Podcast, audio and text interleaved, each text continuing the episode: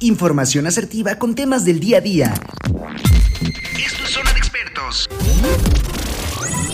Escucha Zona de Expertos, área de psicología.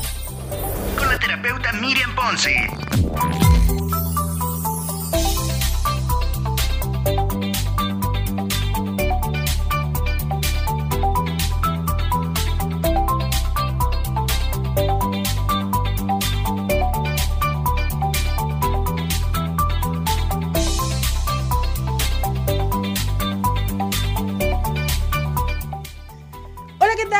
Días, buenos días. Soy su amiga Miriam Ponce y ya estamos aquí en Zona de Expertos a través de Radio Mex, la radio de hoy. Le damos la bienvenida a todos quienes ya nos siguen a través de la plataforma www.radiomex.com.mx y pues bueno, como todos los martes, ya saben ustedes que mis martes también son tus martes, pues estamos el día de hoy ya aquí en vivo en la cabina con dos grandes invitados, ya los están viendo por ahí y pues bueno, yo los voy a presentar porque primero que nada, Evidentemente saben que a mí me encanta apapacharlos, me encanta consentirlos, me encanta llevarles temas que nos sirvan, que sean productivos, que en un momento determinado sepamos qué, va, qué hacer, cómo viene, de dónde viene, los orígenes, todo ese tipo de cosas saben que me encanta. Y pues para eso obviamente nos preparamos con expertos para que ustedes puedan en el día a día compartir, pero sobre todo nos puedan opinar, nos puedan generar sus dudas y ya vamos a ir desarrollando en el paso del programa todas estas situaciones. El día de hoy nos acompaña ya nuestra tanatóloga de cabecera, Merry Picasso. Muy buenos días, Merry.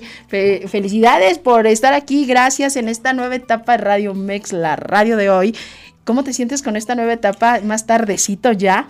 Muy emocionada porque ya no nada más somos tú y yo. Integrarse a alguien más que comparta, pues hace esta nutrición de compartir para la gente y para nosotros con el alma, ¿no? Claro que sí. Y también el día de hoy nos acompaña un experto. Él es nuevo aquí dentro de lo que es zona de expertos en relación especialistas, pero también, por supuesto que sí, muy bueno, por eso se los trajimos. Y él es Guillermo Arturo Cervantes, él es psicólogo. Muy buenos días, bienvenido. muchas gracias por el espacio y por poderles compartir este tema tan interesante que son las adicciones, que es lo de lo de hoy, ¿no?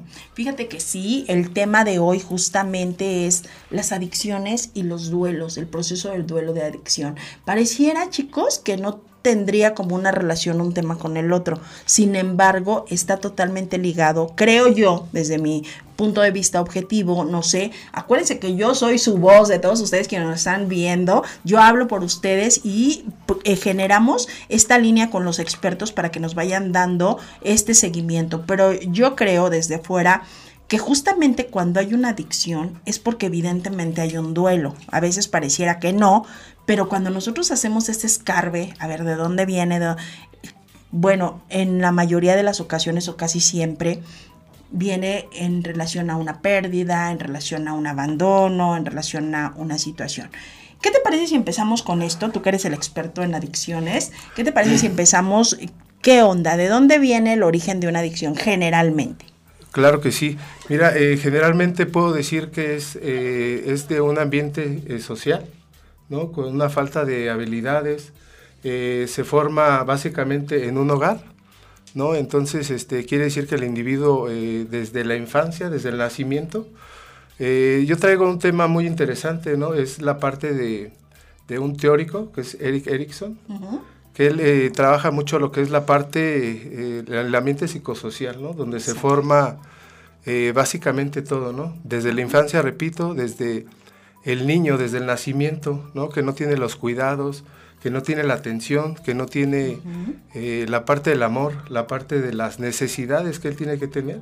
Entonces yo creo que eso es básico y fundamental, pues, en, la, parte del, en la parte del desarrollo del ser, ¿no? Entonces eh, pasamos a la siguiente etapa, ¿no? Donde él tiene, no lo, no permite pasar por lo que es la autonomía.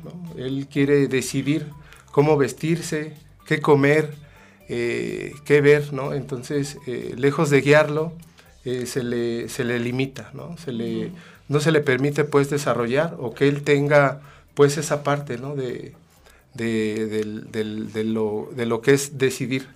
¿no? Entonces va creciendo una persona desde, desde, desde la infancia un ser inseguro, ¿no? Un ser que no tiene seguridad, ¿no? Que le cuesta mucho trabajo relacionarse este, en, la escuela y todo, ¿no? Entonces de ahí yo creo que ese es el inicio, ¿no?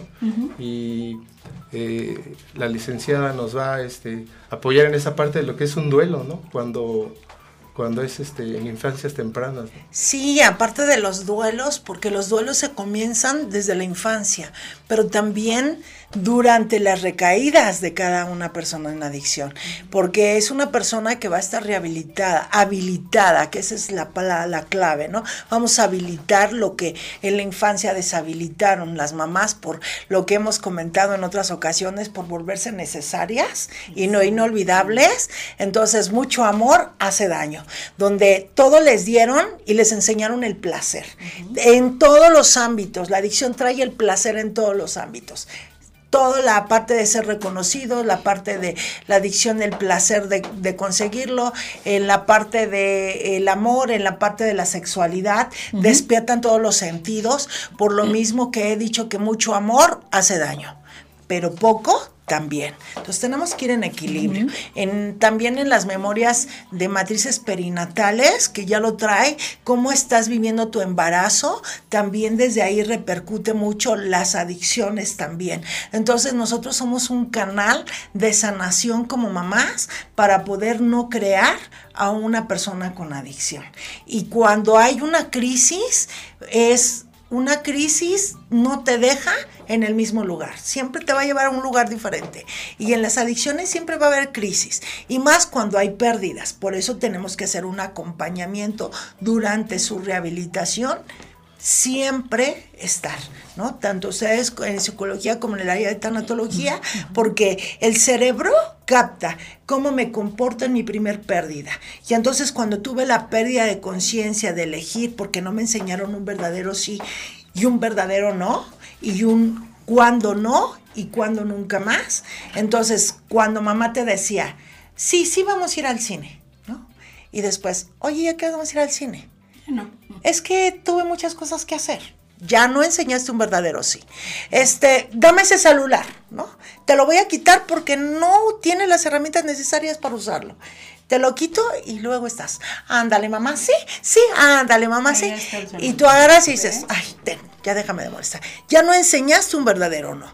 Y después cuando la gente ya está en adicciones, necesitamos que aprenda a decir un verdadero no. Entonces, esa es la dinámica de lo que trabajamos en equipo. No ve la autoridad, ¿no? Es muy importante, pues, eh, que el chico vea lo que es la parte de la autoridad, ¿no? O sea, sí debe de haber amor, sí debe de haber la parte de la negociación con ellos, pero no podemos ser sus amigos, porque hoy en día eh, los chicos eh, tienen esa parte, ¿no? Que, que ya no ven a los papás con autoridad, ya los ven como sus amigos, ya no hay este, ya no hay disciplina, ¿no? Ya no, en la escuela dan mucho la parte de la responsabilidad, que los chicos hoy en día nada más lo escriben, sale, pero es el reforzamiento tiene que ser en casa, ¿no? Entonces es muy complicado y justamente de ahí surge la adicción, ¿no?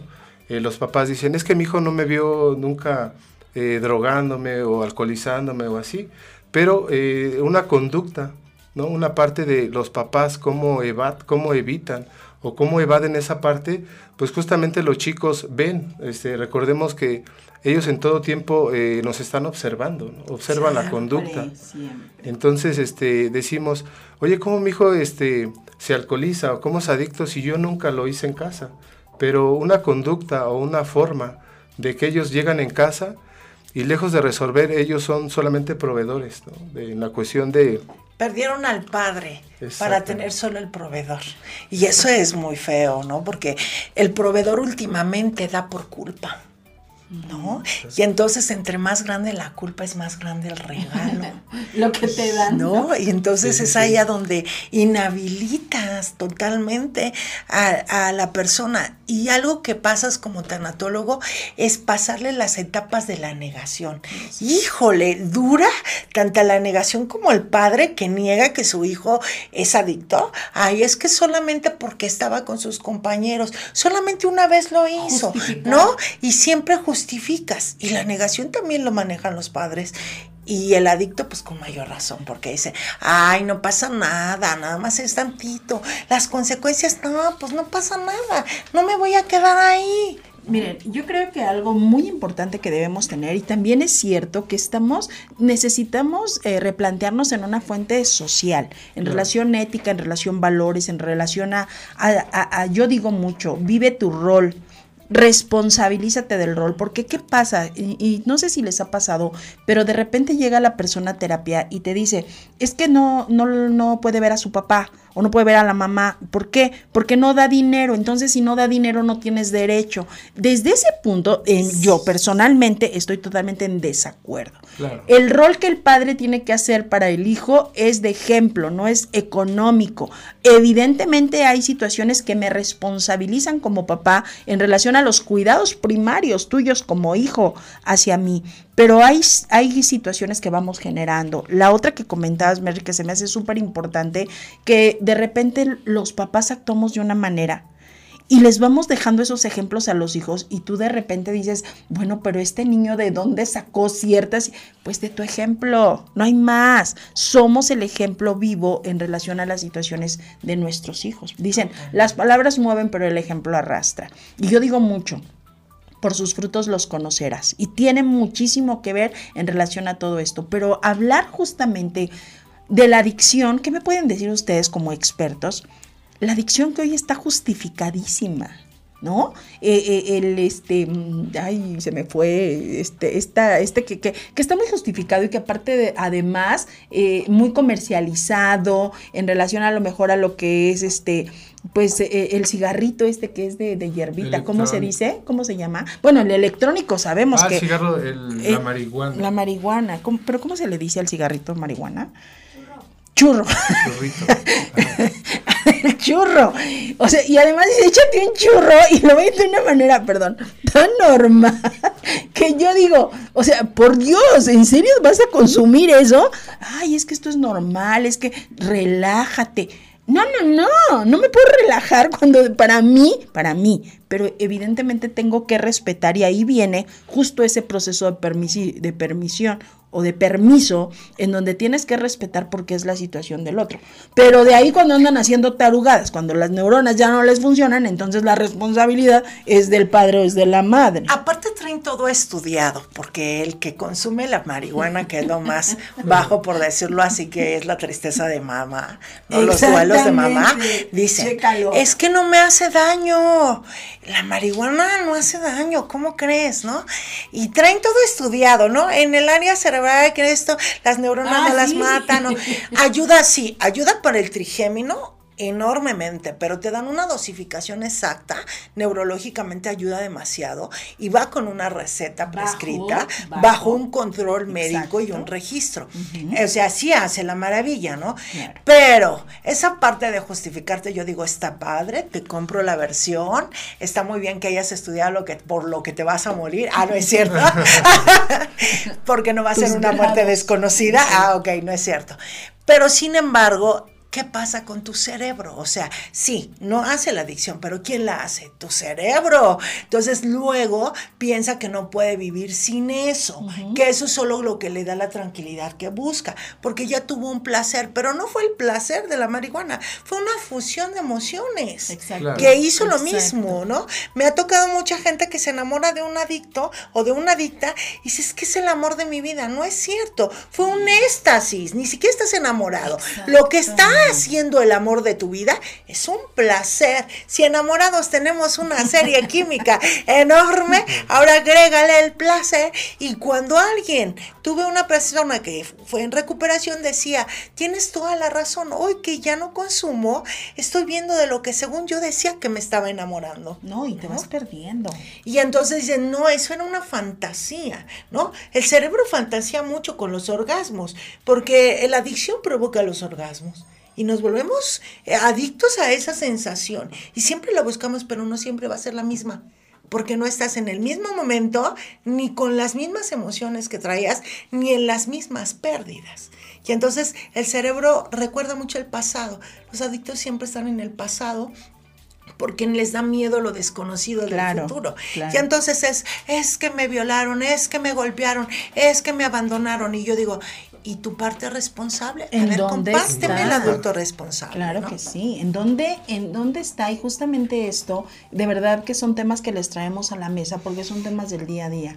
Porque de verdad hoy como padres estamos expuestos a que en cualquier momento nuestro hijo de prepa, de, de, de secundaria, de universidad, llegue a decir, consumí, ¿qué voy a hacer? ¿Cómo es posible a veces, reg- regresamos con esto que me encantaría escucharlo de ustedes, ¿cómo es posible que los padres no nos demos cuenta que el hijo ya trae una adicción de tiempo y ni siquiera lo han ¿Dónde notado? estaba? ¿En dónde estamos? Vamos a ir a un corte, regresamos, no te vayas, coméntanos, compártenos, coméntanos y ya regresando vamos a dar voz a tus comentarios. No te vayas, quédate, estás en Radio Mex, la radio de hoy. En vivo, Miriam Ponce.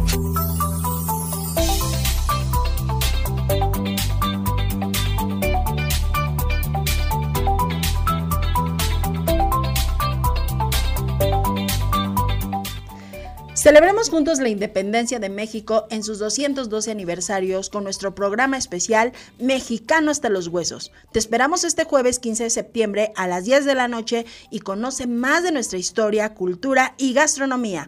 Ponle ritmo a tu noche mexicana con nuestros invitados especiales Meren Glass y Josie Cuen. Disfruta del programa especial Mexicano hasta los huesos este 15 de septiembre en Radio Mex, la radio de hoy. Y pues bueno, nosotros te esperamos a que te unas en esta celebración para el 15 de septiembre. Es impresionante, chicos. Como ya estamos en septiembre, estamos a dos días de nuevamente dar el grito, de volver a ser, yo digo, hacer de nuestra nación la cuna de nuestros corazones. Por favor, por supuesto, sumemos algo bueno para México, mi México querido. Qué linda es mi bandera. Ay, yo quiero este, un especial para cantar, pero bueno. De verdad, de verdad, disfrutemos, festejemos, honremos, aclamemos y todo por México para poder gritar ¡Viva México! Claro que sí. Continuamos en... Salgo de... Me, me puse eufórica con mi México querido. Y pues bueno, nosotros continuamos, dijimos que regresando íbamos a mandar saludos. Voy, voy, voy para allá para saludar a todos quienes nos están viendo y poder contestar. Alondra, mi querida Alondra, muchísimas gracias que nos estás viendo. Alberto García también, muchísimas gracias, mi querido Beto, que nos estás viendo. Meche Matías Valdés dice, buenos días, saludos y bendiciones para todos. Gracias por compartir. Gracias para ti también que nos escuchas. Dice Rosy Almaraz, hola Mary, buenos días, qué bueno es escucharte. Ah, Marco Antonio Martínez que nos está viendo también, a todos quienes están sumando. Maricruz nos pregunta, ¿la marihuana es tristeza y son los duelos de mamá? Fíjate, y decíamos ahorita, nos lo va a explicar Mary y también es Guillermo, pero decíamos ahorita que qué pasa cuando el, paciente llega y justifica absolutamente, lo comentábamos fuera de aire, el paciente justifica la, la, la fuma, la adicción, el churrito y todo este tipo de cosas, y además lo traen súper mega estructurado y bien documentado. Y entonces tú te quedas impresionada y dices, wow, ¿cuánto sabe este chico, esta chica? Vale. Pero cuando tú le preguntas, oye, y también sabes que eso tiene una relación en tu consciente, inconsciente, en la situación de la tristeza que traes con tu madre. A ver, háblame un poquito de esa relación y automáticamente paran. O sea, Sí. es impresionante cómo cuando atacamos la raíz emocional de las adicciones, es ahí en donde dices, perdón, entonces no soy tan fregón. Entonces no soy tan independiente, entonces soy una persona herida y lastimada. Cuéntanos un poquito cómo se refiere eso y de- posterior vamos con lo que nos que sí, comentabas, ¿vale? Pues duele, duele mamá y busco a mamá. Yo les digo siempre, la marihuana es la representación del chupón. ¿No? Estás sustituyendo a tu mamá. Cuando te dieron un chupón, estás sustituyéndote porque estás entreteniendo. Entonces, ¿qué haces? Para el consumo de la marihuana tienes que usar los labios igual. Entonces, estás pidiendo a mamá a gritos, pero yo también pregunto, ¿y sabes que mamá se acerque a ti? Porque también eso se aprende. Aprendes a tu excusa favorita de mamá nunca está, mamá no me pone atención. Inclusive había un, en el centro de rehabilitación donde estoy, había una persona que decía, me cansé de ver a mi mamá tan sumisa. La golpeaba a mi papá y, y eso yo no lo podía soportar y como no lo podía soportar, pues anestesiaba ese sentir, porque mamá no duele nada más cuando muere duele cuando muere en vida. Y esa es una forma de, yo siempre he dicho, y cuando muere una mamá en vida, ¿a dónde le llevas flores? Claro. ¿A dónde le lloras? Y entonces lloras por dentro. Y como lloras por dentro, como había dicho el licenciado, que, que las emociones al adicto no le gusta sentir y los duelos es sentir, entonces anestesiamos. Y aparte ahora con Google, ¿no? Hasta justificamos con Google que no me va a hacer daño. El problema es que sepas decir tú no. O sí que no es de que te haga daño, es hasta dónde y que sí y que no. Y que trabajes los duelos porque no los reconoces, siempre vives en la negación de no, yo no soy adicto, tranquila mamá, nada más fue un momento y lo necesitaba porque el sistema nervioso se relaja y ahora con Google pues ya le buscas hasta más justificación y trabajas de información, pero no toda la información que se publica es certera. Y entonces una, si eres hombre, una parte básica que necesitas es a una superhéroe mujer que es mamá. Si eres niño, necesitas un superhéroe mamá y una niña un superhéroe papá. Es la primera etapa de la infancia. Después en la adolescencia necesitas una parte de que el adolescente pelea con papá y mamá para poder empezar a echarse sus pininos de la independencia. Y te juzga, pero el problema es que cuando ya eres adulto, responsable, sigas peleando con mamá y papá. Entonces ya te quedaste en esa etapa, ¿no? O cuando les digo, oye, hay algo que reclamarle a mamá, escribe ay no, mi mamá es maravillosa. ¿Cómo le voy a reclamar? Te quedaste en idealizar a mamá en la etapa de la infancia. Entonces, detecta en qué etapa te quedaste para justificar lo que estás haciendo y lo que estás escondiendo por tu adicción. Yo digo, háblame no de la adicción, o háblame no del alcoholismo, mejor dime de qué está llena tu botella, que no es alcohol. Eso es. Nos comentabas tú efectivamente que de repente las mamás vamos generando y vamos justificando, ¿no? En ese espejo. Claro que sí. Eh, una de las partes fundamentales es, eh, como bien dice la licenciada, ¿no? Que es del inicio, ¿no? De la etapa, de la etapa desde el nacimiento, ¿no? Este, que no genera habilidades, ¿no? Justamente los, los adictos no tienen habilidades, pues, para pues eh, la parte de la crisis, ¿no? A ellos les cuesta mucho trabajo, ¿no? El pasar por esa, por esa parte, ¿no? La parte de expresar, la parte de, de, lo cognitivo, ¿no? La parte cognitiva, la parte emocional, ¿no? Que son etapas eh, fundamentales en ellos. Entonces, a ellos les cuesta mucho trabajo, pues, pasar por diferentes situaciones, ¿no? Donde, donde, hay, eh, donde tienen que resolver, ¿no? Donde tienen que... voy a poner un ejemplo, ¿no? hay un chico que atiendo, ¿no? En terapia, eh, él la parte cognitiva la tiene muy bien, ¿sale? Pero la parte emocional le cuesta mucho trabajo, ¿no? Entonces, como papás, eh, creemos que esa es la parte que ellos necesitan, ¿no? Pero justamente de ahí surge la adicción, cuando ellos eh, no se saben enfrentar, no saben compartir con otros chicos, no se saben frustrar, no saben resolver, ¿no? Hoy los chicos ya no, ya no quieren procesos, ¿no? Ya, ya no ya todo lo quieren fácil, ya quieren investigar en Google, ya quieren, este, ya no quieren leer, ya no, ya no quieren nada, ¿no? Entonces, eh, una parte fundamental en el desarrollo, ¿no? De los chicos es que ellos eh, respondan por ellos, ¿no? Que hagan eh, lo básico, ¿no? Es una actividad física, tender su cama, estudiar. me preguntan mucho, ¿y eso qué? ¿Qué les da como resultado? Pues les da, les da como resultado que aprendan a tomar decisiones. Eh, dicen, es que mi hijo va muy bien en la escuela, ¿no? Y por eso yo le voy a, pues yo le voy a, eh, hacer todo, o yo lo voy a, eh, obviamente, es, es algo que, que, nosotros como papás les tenemos que hacer ver que, es, que no es una parte negociable, ¿no? La parte de la escuela, que es una parte que ellos tienen que ir, ¿no? Porque hoy en día los chicos ya son muy astutos, ¿no? Mejor trabajo, mejor este, te ayudo en casa y eh, soy youtuber, ¿no? O muchas cosas, ¿no? Entonces, es el inicio de la, de la adicción, ¿no? Cuando hoy la pandemia, ¿no? Hoy en día, este, la pandemia vino a romper con mucho, ¿no? La parte que, que se rompió la parte social, ¿no? La parte de, de, platicar con los chicos, del pensamiento, ¿no? Del, del estar de acuerdo, ¿no? O de compartir, ¿no? De llevar un proceso, a ellos les cuesta mucho trabajo. Entonces hoy que se integran, ¿no? A la parte social les está costando un trabajo tremendo, ¿no? Entonces, la parte de la parte de la crisis, ¿no? La parte de, de lo que ellos están viviendo, eh, les cuesta mucho trabajo. De ahí inicia la adicción. Fíjate, y también algo que es cierto y que hemos notado mucho dentro de consultorios, estoy segura que van a coincidir conmigo, es que justamente el regreso a esta parte, a esta vida social, les está generando esa fuga porque evidentemente yo digo mucho y trato de explicarlo lo más, lo más sencillo, no es nada del otro mundo, ni tampoco quiero decirte que sea normal. Sin embargo, sí quiero que sepas que no eres la única persona a la que le está pasando esto, ¿Por qué? Porque atacaron, la pandemia atacó desde la parte seguridad en la etapa más sensible de tu vida.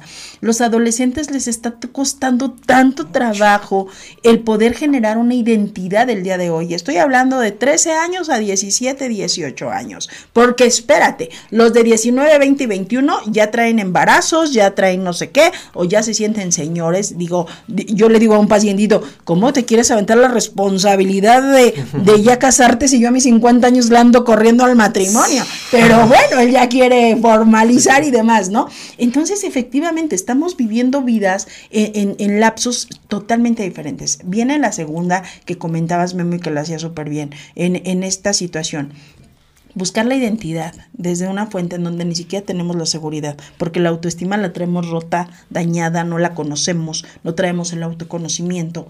Entonces, evidentemente, no tengo el autoconocimiento, no tengo autoestima y no es nada grave. Ponte a estudiar, ponte a generar y ponte a decir, hoy esta vida, esta condición para ti es diferente, ¿no? Claro. Dentro de, tú nos comentabas que trabajas mucho con este tipo de, chicos en relación a la adicción. Y evidentemente son situaciones complicadas, pero también cuando lo entienden, ah, pues es real, ¿no? Es mi bronca. ¿Y qué pasa también con los externos? Porque cuando estás como mamá, traes la etiqueta de qué va a decir la gente. ¿Cómo es posible? Mira nada más cómo te ven. Y quienes los regresan mucho al pasado cuando ya están en rehabilitación constante, pues son las mamás y papás. También ellos tienen que rehabilitarse por este duelo, porque tienen que dejar al hijo. Yo digo, acuérdate de decirle a mamá, ese hijo del que estás hablando ya no llegó. Hoy vino otro y está peleando por ser otro. Y va a haber guerras, ¿no? Y no gana el que no se caiga, sino gana el, que cada que se caiga se, levanta. Claro. Entonces, mamá, no seas un ancla. Papá, de verdad también prepárate para recibir a tu hijo después de una rehabilitación constante en el que te quites lo que ya fue. Claro. Y, y, también, eh, Guillermo, la importancia del rol, ¿no? La importancia del rol de papá y mamá. Somos el padre, somos la madre y te generamos el acompañamiento. Bueno, yo, yo siempre lo he dicho a todos ustedes, mi área laboral y profesional es muy, es una línea muy, muy buena que amo y que quiero y demás. Pero mi área personal en relación a mi rol como mamá, soy obsesiva en esa situación y aquí yo le hablo al papá de los hijos y a mí no me interesa, te requiero aquí por esto, esto y esto y vamos a hacer el rol que nos corresponde. Y sabes qué tristeza da. Híjole. Enormemente. Por ejemplo, tengo una niña en la secundaria, ¿no? Que agradezco a la maestra de la herramienta de grafología. Ay, sí. Porque, de verdad, un abrazote, porque en grafología descubres que esta niña de 12 años consumió, ¿no? Y ahí sale. Y entonces le comento yo, oye, tú ya consumiste. Y me estaba hablando del duelo de papá porque es adicto, ¿no? Y le digo, pero tú ya consumiste. Y me dice, sí. Y agacha su cabeza y me empieza a comentar, pero ¿sabes por qué lo hice? Porque quise entender a mi papá. ¿Por qué continuamente te cae? ¿Y qué sucedió? no es lo mío, me puse muy mal. ¿Y, ¿Y quién te la dio? ¿Quién, ¿Quién colaboró para convencerte o qué pasó? ¿Por qué flaqueaste? Una amiga, ¿no? 12 años. Y, y, no puedo entender por qué mi papá hace eso, ahora que lo consumí, porque me puse muy mal. Pues realmente ella lo consumía por el duelo del padre, claro. ¿no? Entonces, ¿cómo somos un ejemplo? No puedes decirle mil palabras pero ¿qué haces? Es lo que se queda. Y justamente lo que comentas, ¿no? Es muy, es, eh, muchos llevan a los chicos, ¿no? Yo tengo un grupo, ¿no? De, bueno, doy un curso de prevención de conductas adictivas. Entonces quieren llevar a los chicos, pero la mamá también está viviendo un duelo. O, debemos revisar, pues, en qué ambiente está, ¿no? Eh, esto es, eh, el curso que yo doy, eh, doy mucho énfasis en eso. Eso es un curso preventivo, que eso no va de alguna manera a garantizar que el chico no se, no se drogue, pero sí, sí tiene, lo que hace ese curso o lo que nosotros generamos en ellos es que amplíen la conciencia, ¿no? Un poco, ¿no? Que ellos no vean bueno y malo, ¿no? Sino que sepan que eso le va a tener una consecuencia, ¿no? Entonces, como papá, eh, es muy importante, pues, la parte de generar habilidades. O sea, el curso es, eh, de hecho, me preguntan, ¿cuál es el objetivo del curso, no?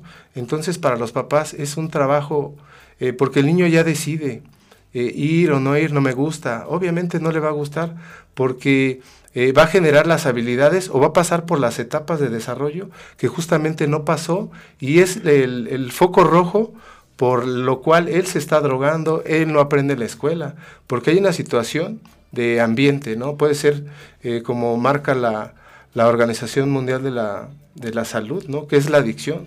¿No? Entonces es, puede ser genéticamente, socialmente, psicológicamente, físicamente, ¿no? De emocional, ¿no? Entonces, eh, es una situación que los papás hoy en día es un reforzador, es, un, es donde está pues la, de, dónde surge la, adicción, justamente surge desde el vínculo familiar, ¿no? Y los papás entender, ¿no? Revisar, ¿no? Y esta, pues esta información, ¿no? Todo lo que este, damos, eh, que también los papás identifiquen, ¿no? ¿Dónde está la adicción? Porque y los papás buscan afuera la culpa. No, no, no, y esperen, otra, otra, que, que hablando de este tema me encanta y que ahorita nos digas en dónde podemos buscar este curso, cómo podríamos hacerle como papás, porque todos tenemos la responsabilidad de conocer a nuestros hijos. Eso es una situación directa. Llega a terapia una paciente, un paciente y de repente dice, es que eh, me siento mal por esto, esto, esto. Evidentemente, es evidente su, su, su lenguaje no verbal y entonces de repente hacemos este monitoreo, la, la, técnica, la prueba, estás consumiendo. Bueno, sí, es que no le diga a mis papás hace cuánto estás consumiendo, hace un año. Y los papás llevan a la niña a, la terapia porque están muy preocupados, porque la ven muy triste. Pero hace un año la niña está consumiendo. No estamos hablando de marihuana, estamos hablando de cosas mucho más pesadas. ¿En dónde estamos como papás? Digo, perdón, no sé, pero yo veo a mis hijos tristes dos días y digo, a ver, ¿qué onda? ¿Qué está pasando? ¿Qué necesitas? Y, automáticamente bien dicen, fíjense, como mamá, yo automáticamente me cargo la culpa y digo, ay, tal vez no he estado con ellos mucho tiempo, no les he estado hablando, a ver, me voy a dar dos días, me voy a dedicar con ustedes todos estos, estos días, vamos a organizar algo. Y de repente digo, a ver, espera, espera, espera, ¿no? A lo mejor les hace falta el papá. A ver, ¿dónde andas? Necesito que vengas porque tus hijos te tienen que ver. No sé. Y hay un punto exacto, y ustedes me lo van a decir, y refiriéndome como mamá, como mamá, que a veces también no queremos que los hijos sufran. No. Resolvemos. Que caigan. Y a veces la caída no es cuando consumen. Exactamente. La caída ya vino antes, donde tenías unos signos de alerta que no viste. como los niños que ahora, inclusive hay un poema muy bonito donde una carta de un maestro, donde dice, ojo, los niños se están muriendo en su recámara. Entonces, desde ahí, desde que el momento en el que se están aislando, donde se están volviendo muy agresivos, muy... Se septiembre, empezamos con eso, ¿no? Septiembre, octubre, noviembre y diciembre en la prevención del suicidio. Tenemos que, trabajar oye, Deberíamos, y yo creo que como psicólogos, como terapeutas, como acompañantes, como padres, tendríamos que tener la responsabilidad y el calendario. Septiembre, prevención al suicidio, octubre, prevención a la eh, depresión estacional, noviembre, ¿qué es la depresión? Diciembre, hago mi chequeo. O sea, perdón, pero es que de verdad deberíamos empezar con el ABC. ¿Y cómo surge, no? Eh, hay una situación, eh, el otro día estaba leyendo un apartado que me, se me hizo muy interesante. Dicen que los chicos en la etapa de la adolescencia tienen que tener momentos de independencia, justamente en su cuarto, donde ellos piensan, hacen una introspección ¿no? de lo que están haciendo. Pero no vivir ahí. Exactamente. Entonces, como, como, como papás, ¿no? yo tengo, soy padre de un adolescente, Entonces revisar si es eso lo que está haciendo o si está viviendo o si hay cuestiones de crisis, si está pasando por por alguna situación de riesgo en la escuela, emocional, ¿no? Tantas y que cosas. el cerebro miente enormemente, ¿no? Totalmente. Veo mucha gente en sus carros con sus hijos y atrás los hijos así ya está con una joroba de 40 años porque ya la posición del celular, ¿no? donde perdieron la realidad de la fantasía y la fantasía de la realidad, donde de verdad apenas estaba platicando con un niño que va en- apenas a la primaria, seis años, y estaba jugando en el videojuego, y entonces estaba enojado porque le digo, ¿por qué estás enojado? Es que maté, pero no maté a quien yo quería, y entonces no puede ser, y enojado yo le decía, y entonces te gusta matar, ¿no? Y entonces dice, pues sí, y cuando sea grande voy a hacer, no me voy a dejar de nadie, ¿no? Obvio, entonces yo les obvio. decía, explíquenle, explíquenle algo tan sencillo que él se queda, que es un juego, ¿no? Y que ahí es un juego que no tiene nada que ver con la realidad. Entonces empezamos a fantasear y perdemos el control. Pregunta, pregunta para ustedes como expertos, quisiera que cada uno me la contestara y también para quienes nos están viendo, yo quisiera que se es esto. ¿Qué pasa? Tengo un hija un hijo adolescente, tengo un hijo o hija adolescente, estamos hablando de 16 años en promedio, menor de 16 años. Debo como mamá, debo como papá revisar la recámara, revisarle el celular, revisarle los mensajes o entonces estoy interfiriendo en su privacidad. Estamos hablando de menos de 16 años. Yo creo que si hiciste tu tarea como tenías que haberla hecho en las diferentes etapas de la vida, no tendrías la necesidad de hacerlo.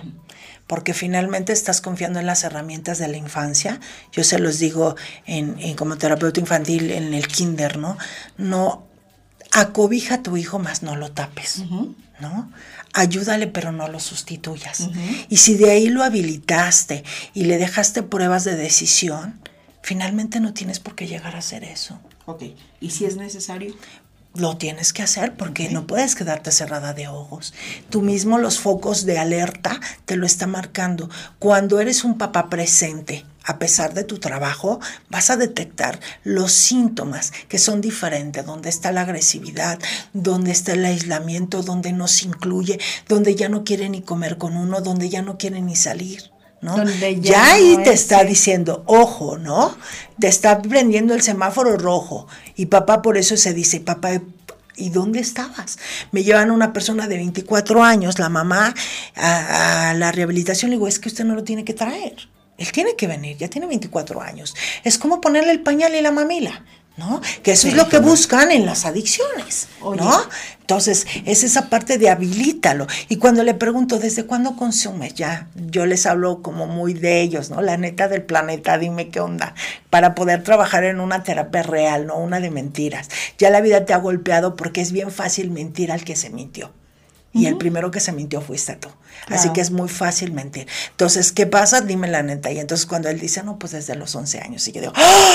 mamá, ¿dónde estabas a los Pero, 11 pero años? espérate, porque ya a los 24 ya, ya lo llevó. O sea, entonces, ¿no? ¿cuántos años tardó en darse Porque ya no pudo Exacto. negarse tanto tiempo. ¿Se debe o no se debe, Guillermo? Yo creo que sí, eh, coincido con la licenciada, que si nosotros como papás o como como papás básicamente le generamos las habilidades y ellos pasen por las etapas, obviamente el celular se vuelve una herramienta, ¿sale? Que si ellos no tienen autocontrol o no tienen la parte del- de la responsabilidad que es responder por sus actos, obviamente estamos hablando de una persona que tiene un retraso de la cuestión de aprendizaje, en la cuestión de toma de decisiones y todo.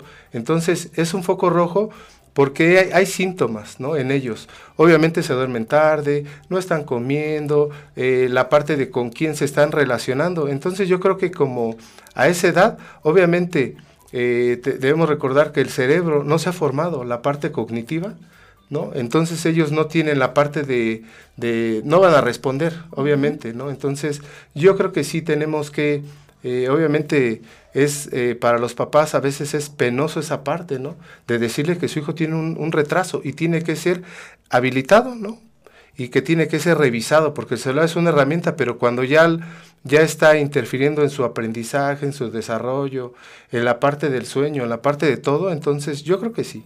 Y fíjate qué interesante, lo que acabas de mencionar es cierto, que también los diagnósticos terapéuticos, muchas veces los psicólogos no, no, te dan eso. O sea, te, de verdad te van justificando situaciones, a lo mejor sí en una salva, en una mejora, pero también lo justifican mucho. Cuando tú dices, tu hijo no está habilitado para tomar decisiones, entonces, ay, ¿cómo es posible? Y le pones a escribir al chamaco, de verdad, y te escribe con una letra que dices, Dios mío, y entonces, ¿desde qué área me estás hablando tú de la inteligencia de tu hijo? Y enfrentar primeramente esto con papás es muy fuerte, porque estamos acostumbrados evidentemente a la aceptación o a buscar la aprobación dentro de ello.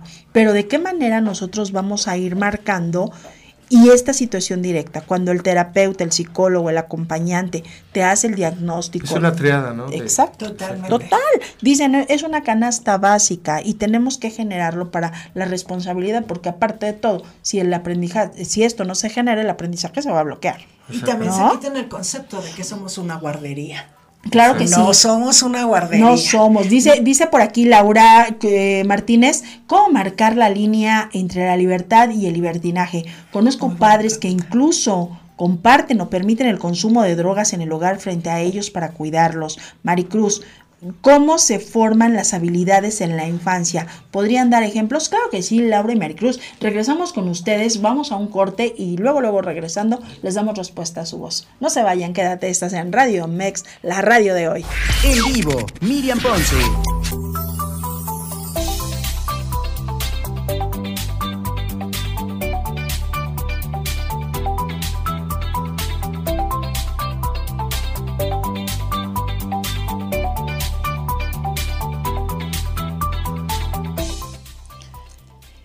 Recuerda visitar Centro Comercial Forum Buenavista y pasar un día lo grande. Disfruta de las más de 200 tiendas que tienes para elegir a la hora de realizar tus compras. Además puedes pasar el mejor momento dentro de los diversos restaurantes que podrás encontrar.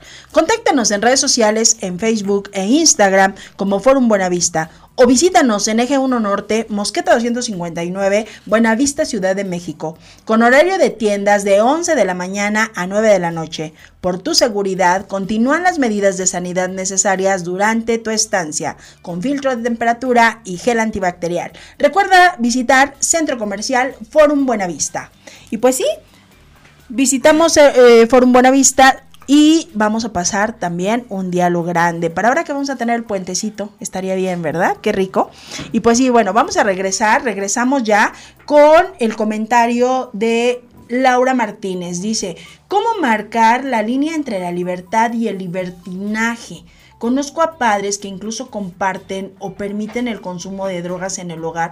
Oye, qué barbaridad. Fíjate que tú le digas a tu hijo, échate el churro o a ver, no, te sirvo el alcohol.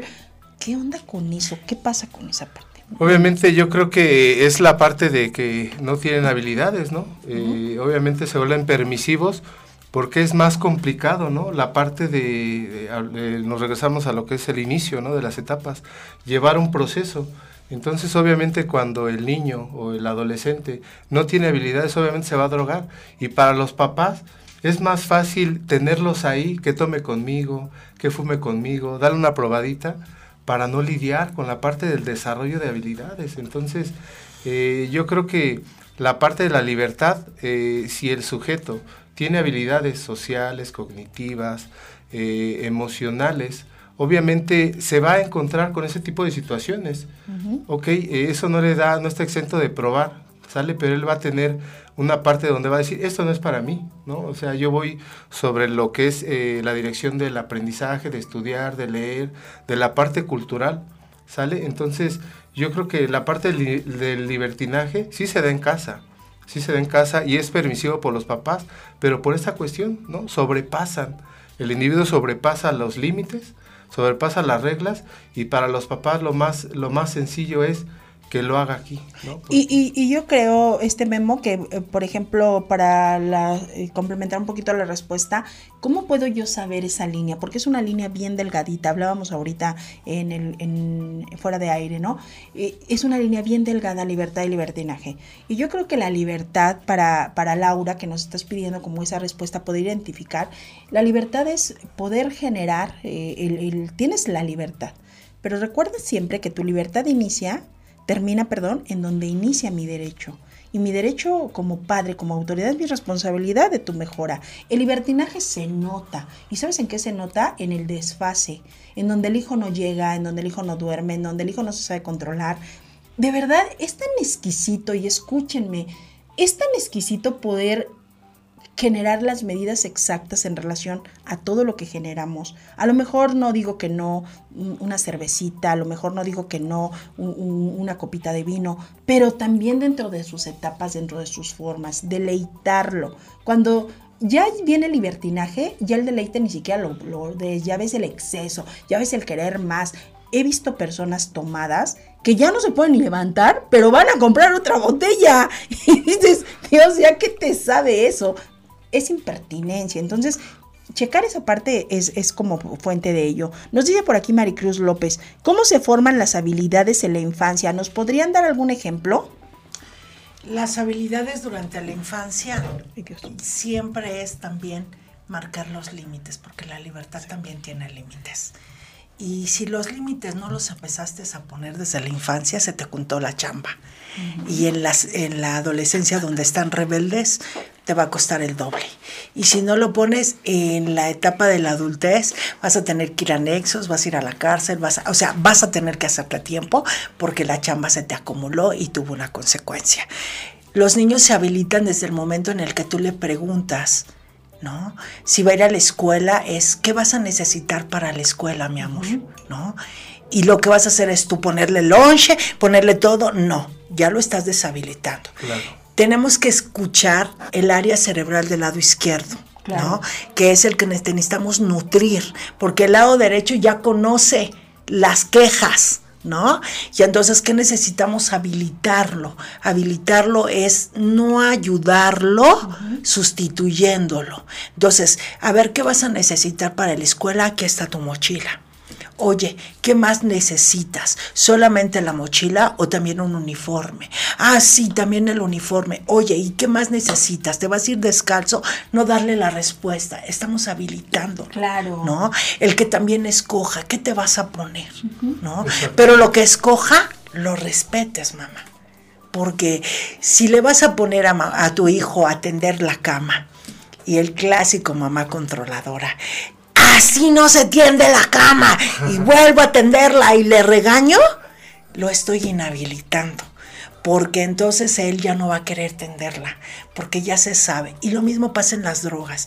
Ya se sabe en tu sermón, ya saben lo que le vas a decir. No puedes recurrir siempre al mismo sermón, ni en las adicciones, ni en cómo habilitar a tu hijo. ¿Sabes un problema que, que, es muy común hoy en las mamás, ¿no? en la interacción con ellos? Yo creo que algo básico en el aprendizaje es que ellos cometan errores. Totalmente, ahorita que estás. Entonces las mamás lo que quieren es que no cometan errores. Entonces yo, eh, dando respuesta a esa pregunta, eh, yo, te, eh, yo te sugiero que le eches una revisada a Piaget, ¿no? A los, Totalmente, las, etapas, de Piaget, de, Piaget de desarrollo. Y eso es eh, la parte de generar este, habilidades, es que tú, obviamente si él no tiene habilidades es porque no pasó por las etapas, ¿no? De lo que es la parte motriz, lo que es la parte de porque hoy en día, ¿no? En el curso que doy, este, el niño no tiene problemas de nada y lo paso al pizarrón a hacer eh, alguna práctica de, de, matemáticas y no lo saben. Entonces Piaget marca esa parte como fundamental para pasar a la adolescencia, lo que son eh, problemas o resolución de problemas más, más complicados, ¿no?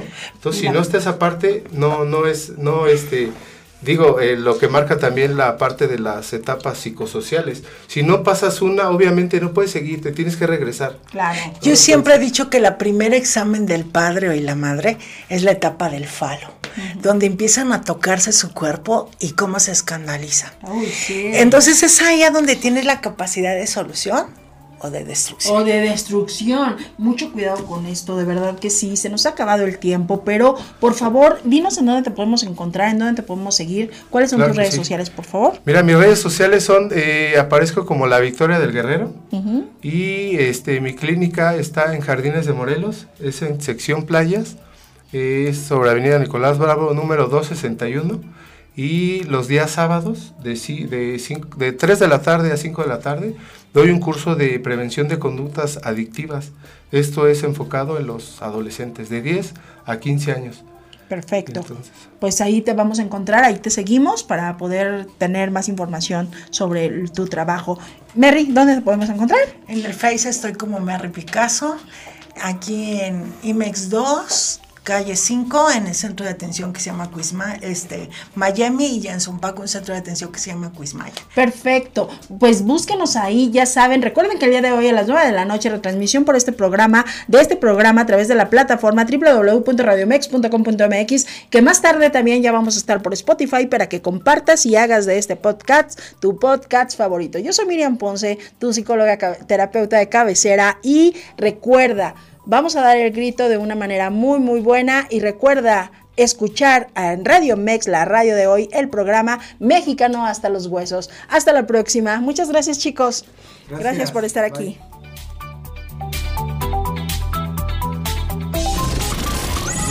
Escuchaste Zona de Expertos con la información asertiva del día a día con los profesionales.